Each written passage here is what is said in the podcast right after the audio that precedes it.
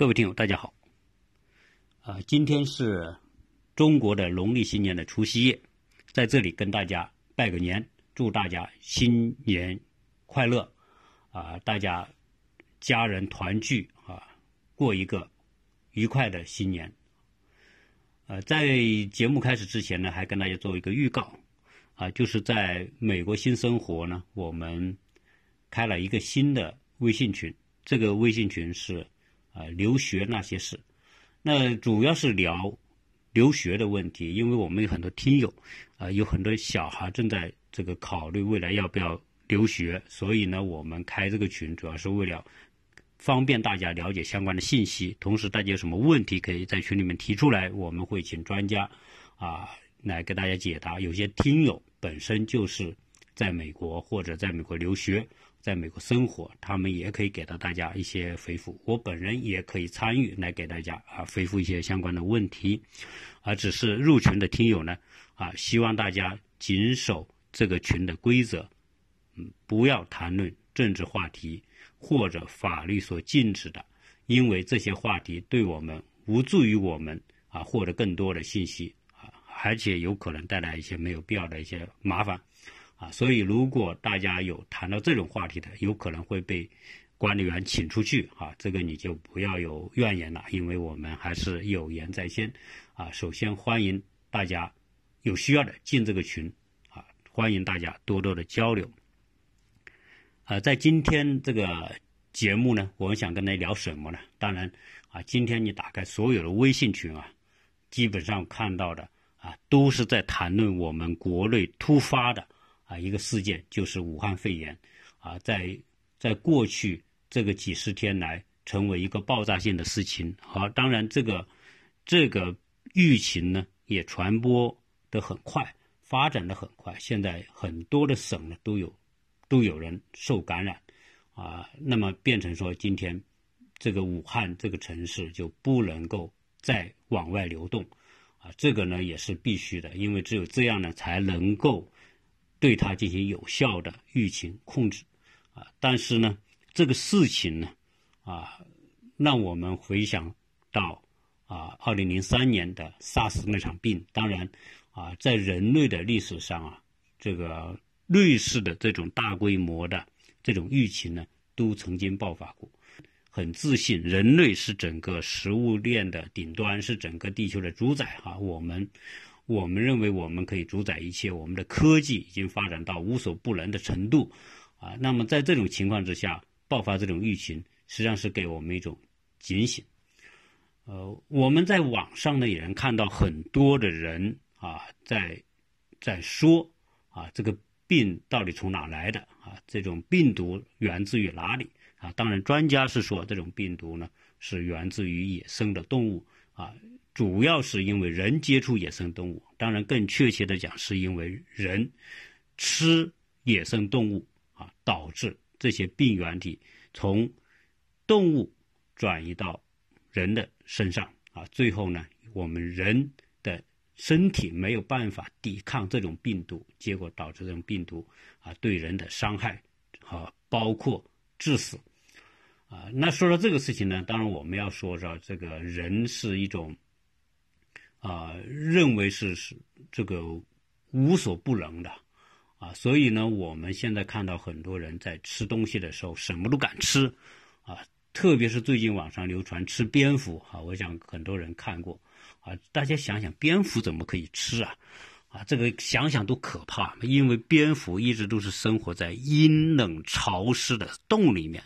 它本身也是黑色的，而且蝙蝠呢。它的整个样子、长相也很狰狞、很恐恐怖，啊！你想想，这么一种东西，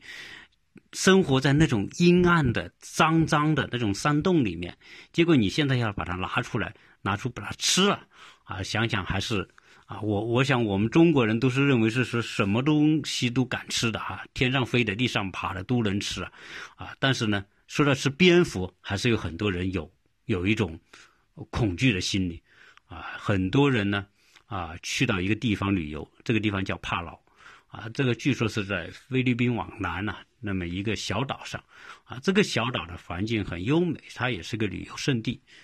呃，这个岛上呢不产什么东西哈，因为它是个岛嘛，没有太多的物产。但是其中有一种东西，蝙蝠特别多，所以当地人呢就把它这种蝙蝠呢，据说是有一种是专门吃水果的。所以呢，大家想想吃水果嘛，肯定就它就没有什么的病毒，因此呢也是比较安全的啊。大家这么想呢，也觉得好像能接受啊。结果帕劳呢，当地就推出一种美食，就是蝙蝠汤。现在所有去那些旅游的人，可能都会去吃一吃这个汤，啊，这好像成了一种这种网红产品、网红食品。然后呢，大家都虽然觉得害怕，但是呢又觉得好奇，啊，在这种好奇心的驱使之下，很多也吃，而且不仅吃，而且把他们的视频、照片都放在这个网上。有时候一看一看这些蝙蝠啊，也挺可怜的啊。这个蝙蝠的头呢，有点像那个狗的头。啊，然后一煮之后呢，这个牙齿就露出来，啊，眼睛瞪着的啊，露出牙齿那种感觉更更加恐怖，啊，当然还竟然有人就吃，啊，所以呢，这个人类啊，这个这种这种什么东西都敢吃的这种心态啊，有人想想也很可怕，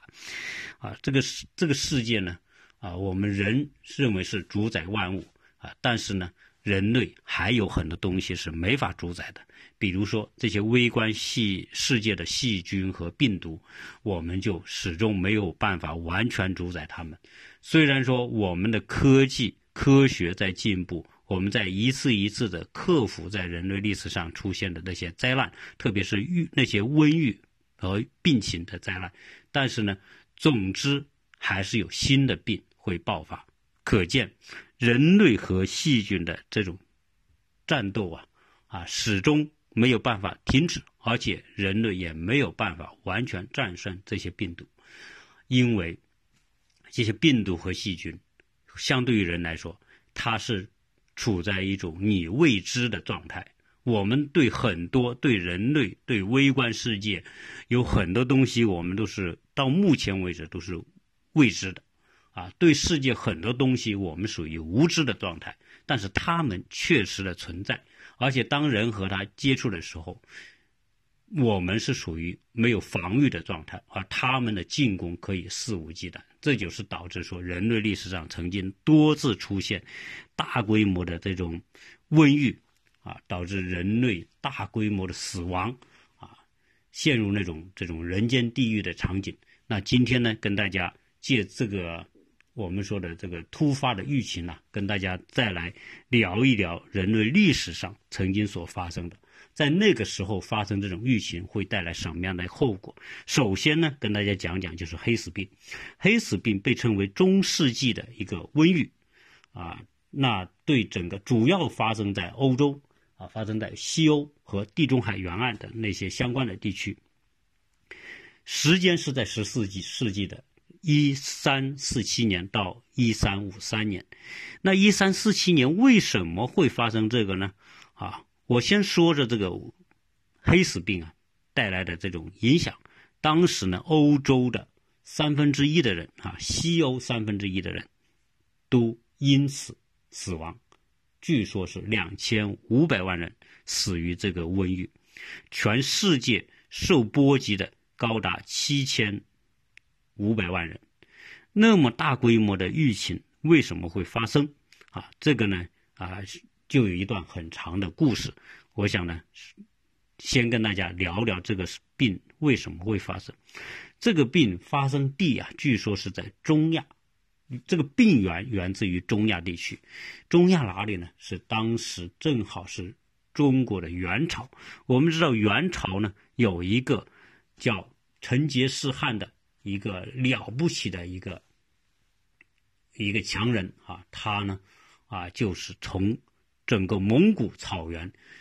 以他的铁骑一直向西打到西亚，再打到欧洲。那这么一个强大的这个呃游牧民族的军队啊，令所有的当时的这些沿途的人。中亚的或者欧洲人都害怕，因为这个成吉思汗这个蒙古军队啊，啊，非常的勇猛。正好呢，有一个城市就在今天乌克兰境内，在黑海的沿岸，叫法卡。那法卡这个城市呢，当时是一个贸易港口，主要是意大利人住在这里。意大利的商人建了这个城市，啊，城池很坚固。但是这个城里面呢，除了住意大利的商人，啊，还有一些穆斯林。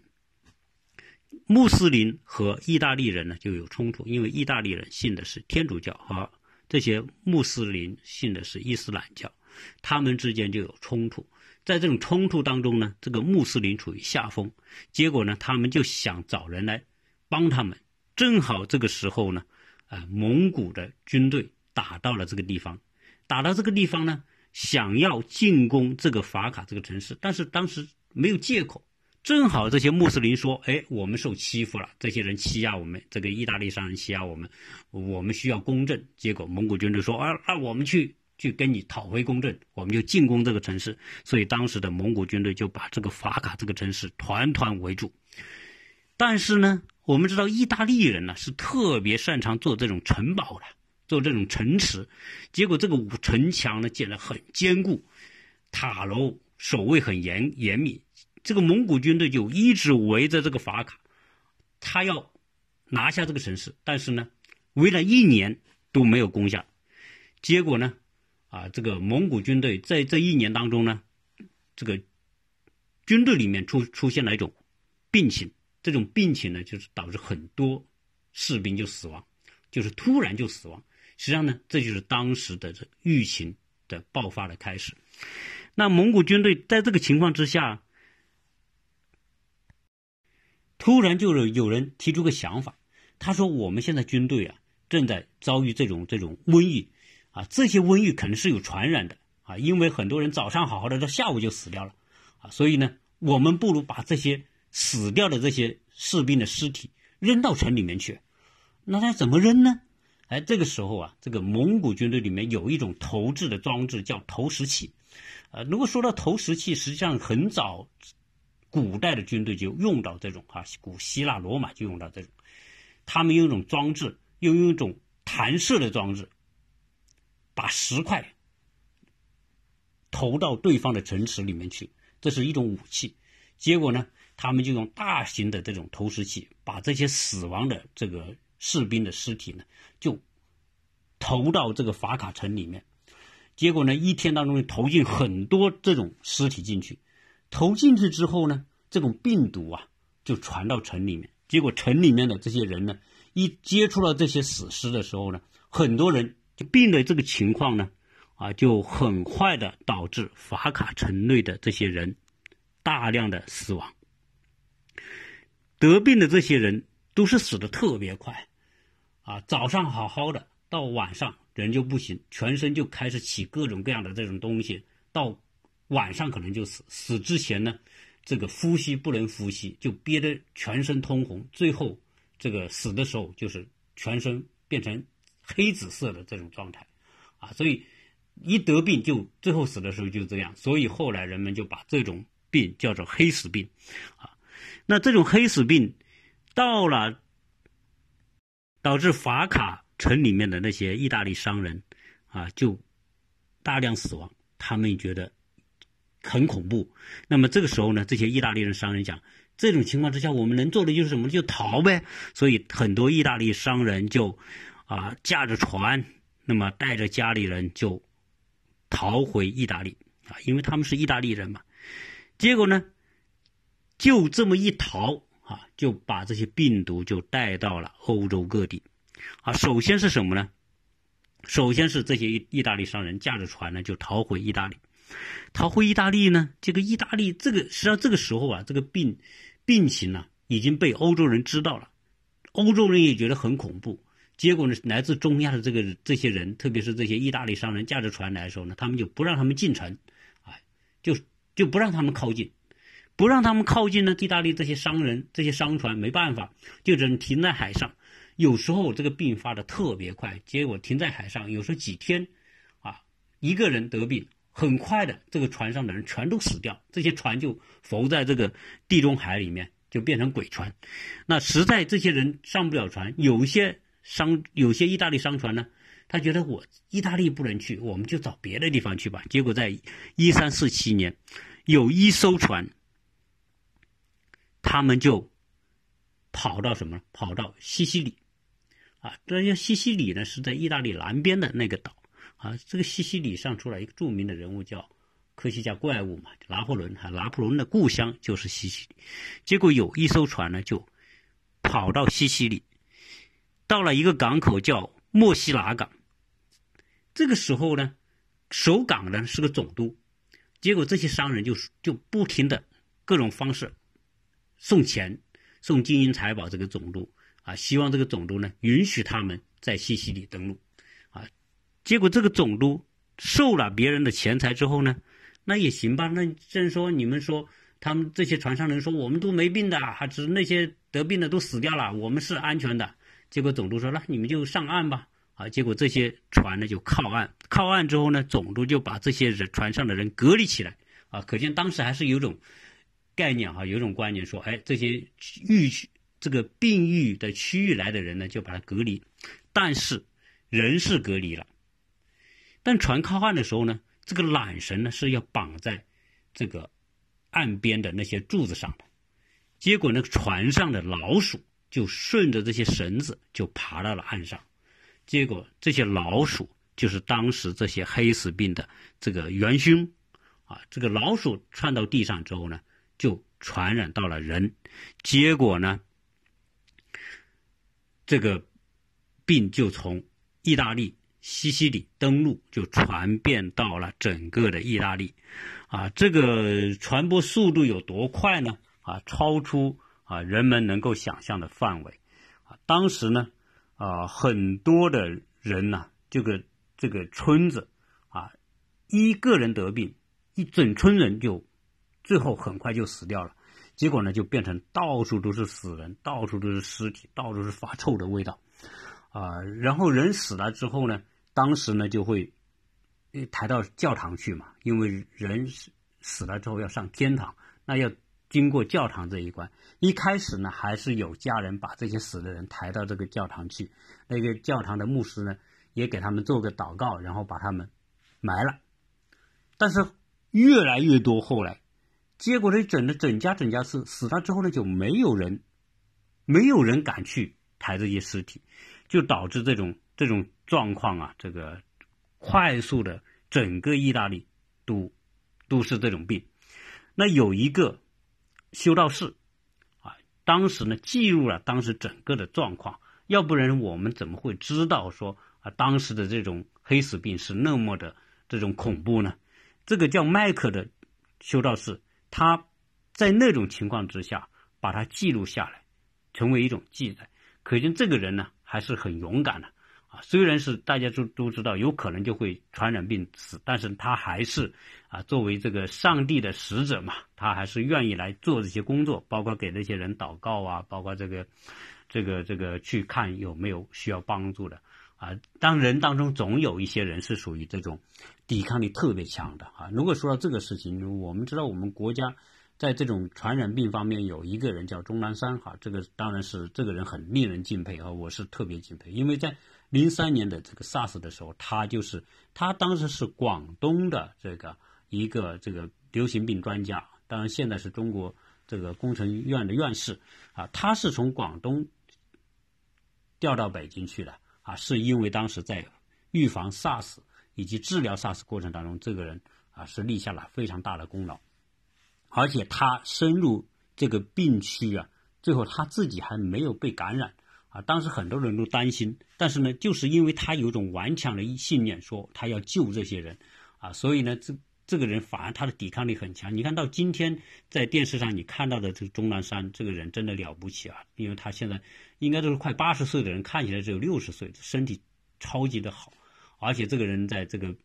流行病的这种传播啊控制方面，应该是一个权威啊，所以他的声音啊成为这个很重要的官方参考的这个这个依据啊。那这个当时这个传教士叫麦克也是一样的啊，他呢把他记录写下来的，我读一段哈，他当时写下的东西，说受害者发病的那一天，水泡结子出现在。胳膊、大腿和脖子上，人们就会出现的非常虚弱，备受折磨，有的只能是倚靠在床上或者躺在地上。不久，这些结子就变成核桃那么大，后来又变成鸡蛋或者鹅蛋那么大。那种感觉，这些病人就痛彻心扉。症状会持续三天，到第四天，这些人一般就会死掉。那么，一个孤独的灵魂又深入了天国。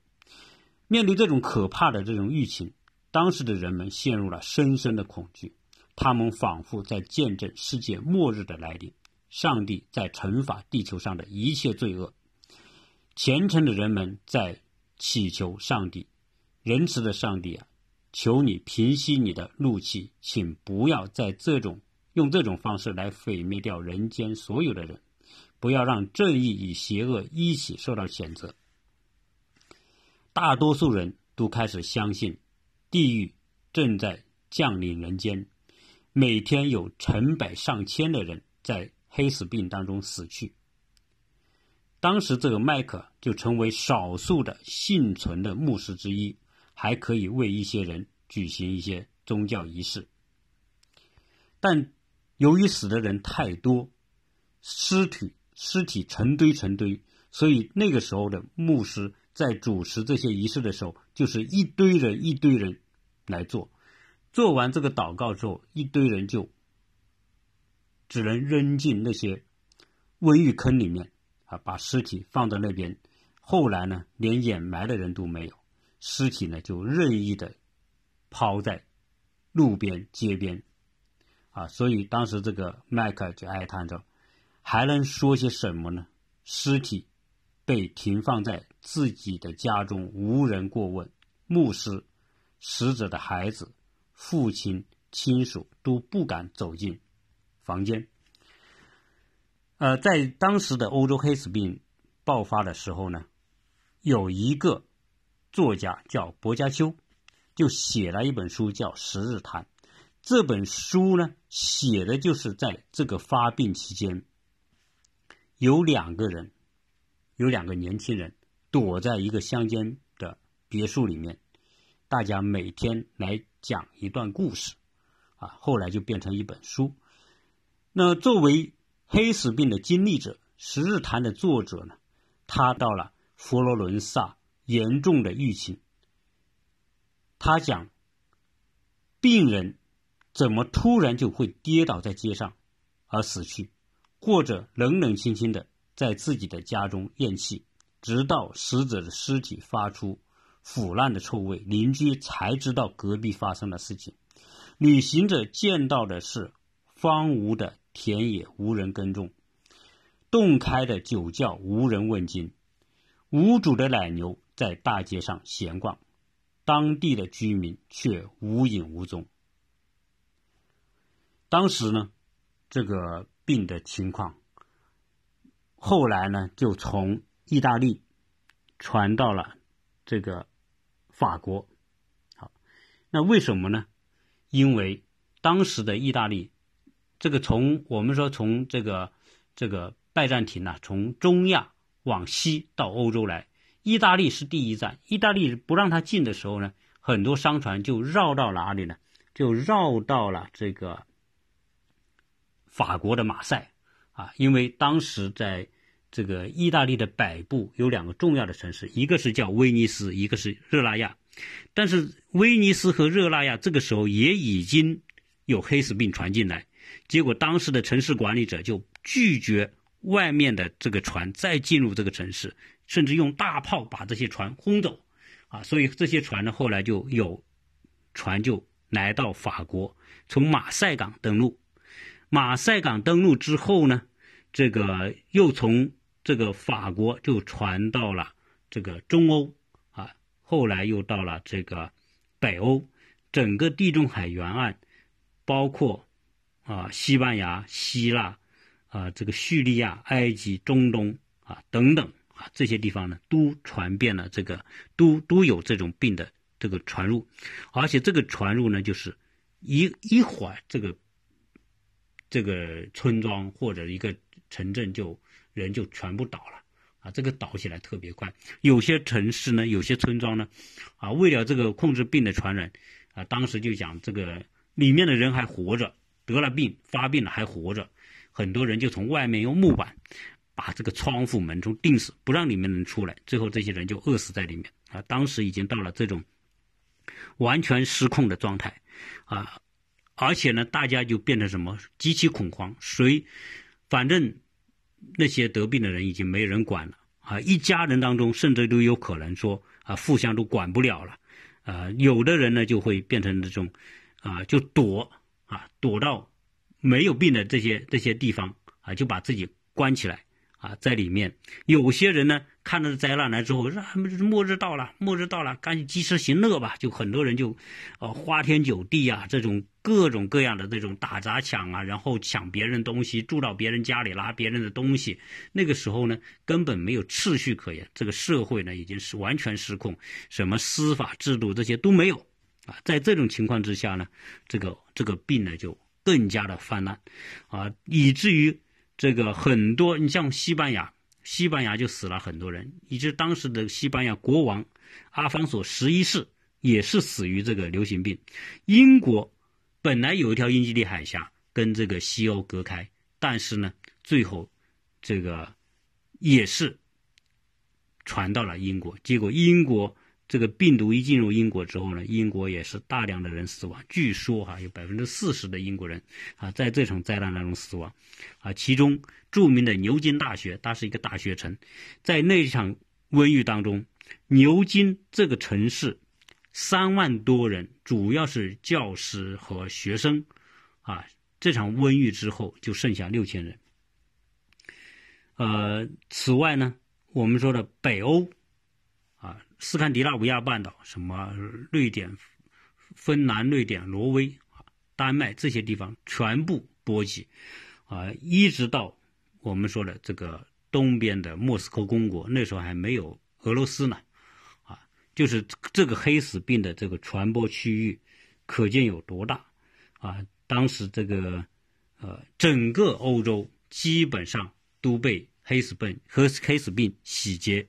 一遍，啊，这个当然这个黑死病的这种发生，最后对欧洲对人类历史带来了一个巨大的改变。啊，这样这种改变是意外的啊，不是啊有谁设计的，就是因为这种黑死病到来之后呢，呃，当时人们都求救于这个上帝，希望上帝能够帮到人类，但是事实上证明，啊，上帝也没有制止这个病的传播，啊，导致很多人对当时的天主教啊不满，啊，这也是后来马丁路德。啊，这个这个路德教改革啊，这个的一个重要的一个动因啊。当然，这个黑死病的这种发病，也促进了人们对这种疾病的研究啊，也促进了当时的科学的发展。更重要的是，黑死病沉重的打击了当时的这种天主教会之后，为什么呢？为后来的文艺复兴。创造了条件。当然，文艺复兴的出现啊，绝对不仅仅是爱黑死病导致的，包括很多综合因素。我们原来讲海时代，啊，还有那个这个这个呃奥斯曼土耳其帝国封锁了东西方的贸易通道，啊，种种种因素啊加在一起，后来促进了这个近代的文艺复兴，也导致了近代这个欧洲的这种快速发展啊。但是这是。意外的某一种结果，啊，除了这个黑死病之外啊，实际上呢，这个在现代有一场病也是载入史册的，就是叫西班牙流感。大家会想，西班牙流感是不是西班牙发生的流感呢？实际上还真不是。这个事情呢，是发生在第一次世界大战的末期，在一九一八年。病因呢，还不是在欧洲，是据说是从美国传的。啊，最早发生在美国的堪萨斯军营里面，在一些士兵被感染了这些流感病毒。后来呢，这个在一战的末期，在一九一七年啊，一九一八年不是美国人参加一战，就有很多士兵就派到了这个欧洲，啊，结果呢，就从堪萨斯开始就传到欧洲战场。那从欧洲战场呢，就传遍了这个欧洲的这个各个国家，最后呢，又到非洲、到亚洲、的总总之全世界，当时据说是五亿到十亿人，啊，不受到这个呃西班牙流感的这种病毒的侵扰，啊，整个病毒死亡人数高达四千万人，啊，这那这一次比当时的这种黑死病，啊，中世纪的那场那更加的严重。呃，一战死亡的人数据说是一千万到一千五百万人，但是呢，这个西班牙流感导致的死亡人数高达四千多万人啊！所以这个这场灾难啊，当然这场灾难本身这个也带来很多意外的情况，就是一战啊，在这个情况之下，仗都没法打了啊，因为首先是在士兵当中，在这个协约国士兵当中传。那又传到什么呢？又传到了这个这个同盟国的士兵当中。总之，整个欧洲战场士兵最后呢都得病，啊，西班牙当时呢这个有八百万人死于这场流感，包括西班牙的国王也也染病，啊，那么整个的这个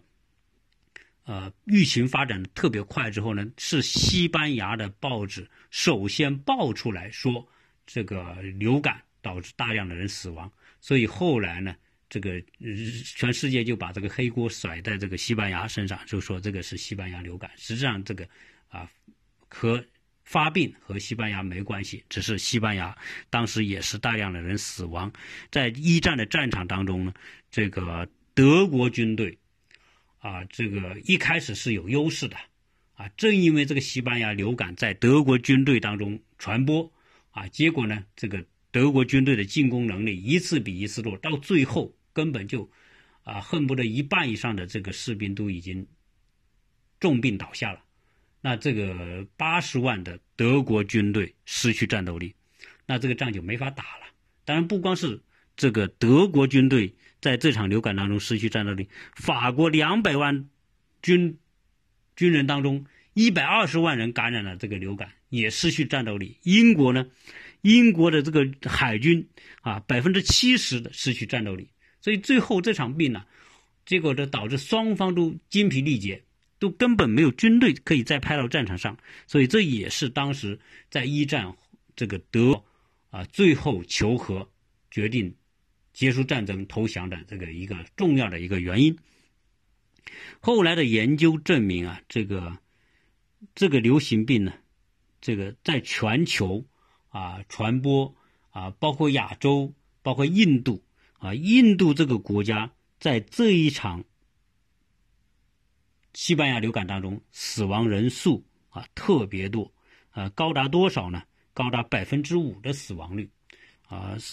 当时印度人也很多，但印度人在在这种流感当中死亡，那也变得不奇怪，因为当时印度的这种卫生条件那极其恶劣，你现在。啊，人们去过印度的人都说印度的这个卫生环境很恶劣。那你想想，在一战那个时候，那个时候一这个印度还在英国的这个殖民统治之下，那这种卫生条件各方面那更是一片混乱。所以呢，导致当时这个印度人啊，全印度百分之五的人死于这一场流感。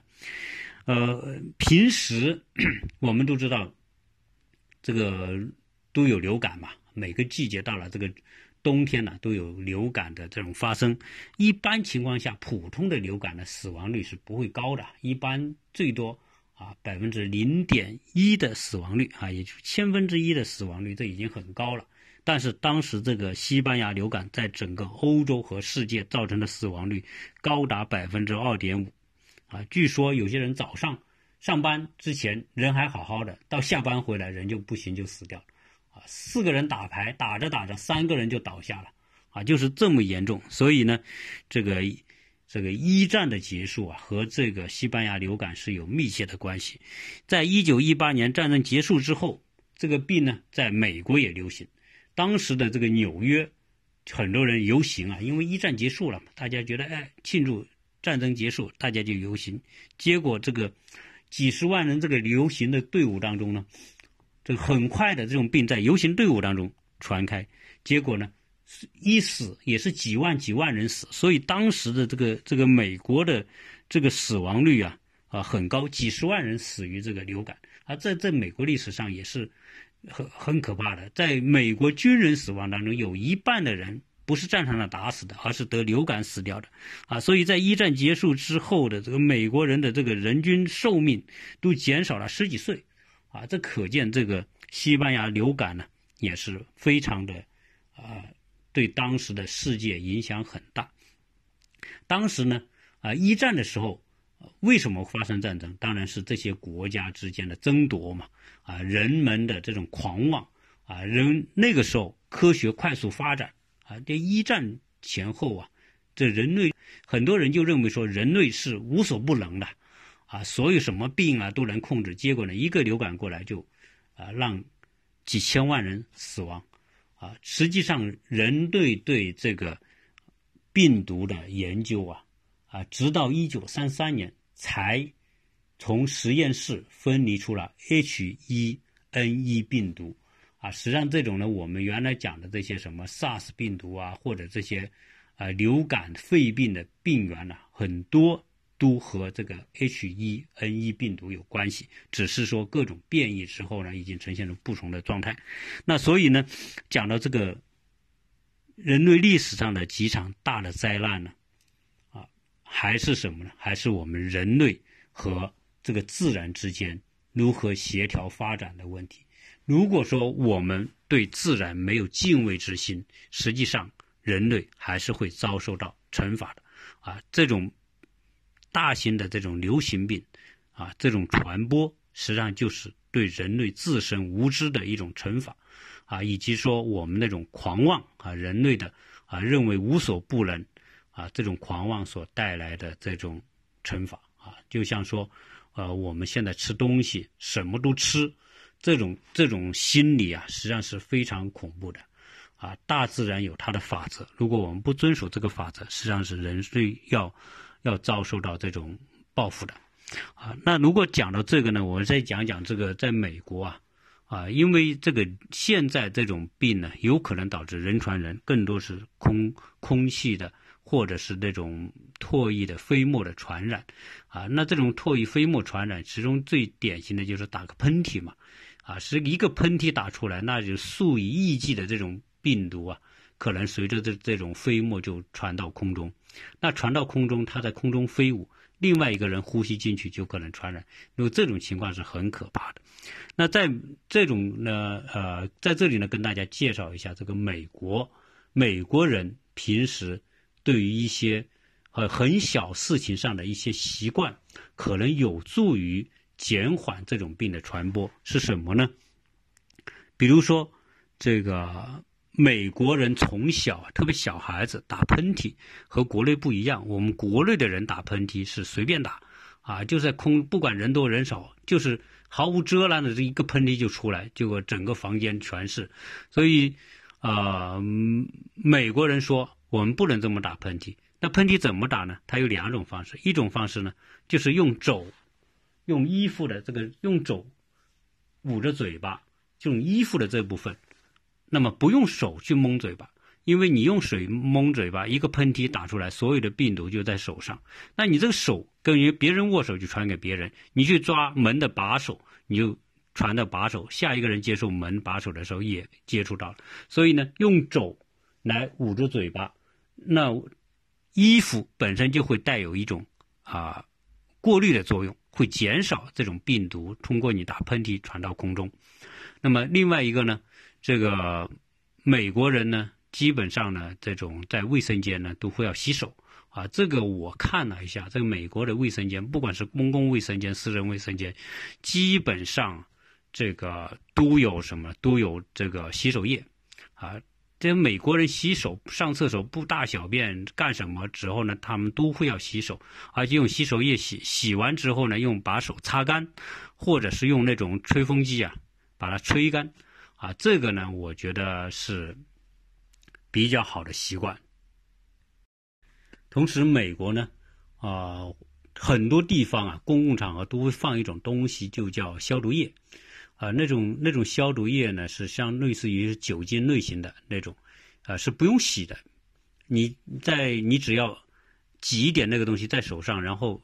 手两面你抹上，那么病毒就会被杀死啊。这种病毒杀死率在百分之九十九，那个也是很有效的。现在我们国内实际上也有那种那种免洗手的洗手液，就是擦在手上的。我记得去一些医院是配有这些东西的啊，只是说呢，可能公共场合没有配，但是在美国这一点很好啊。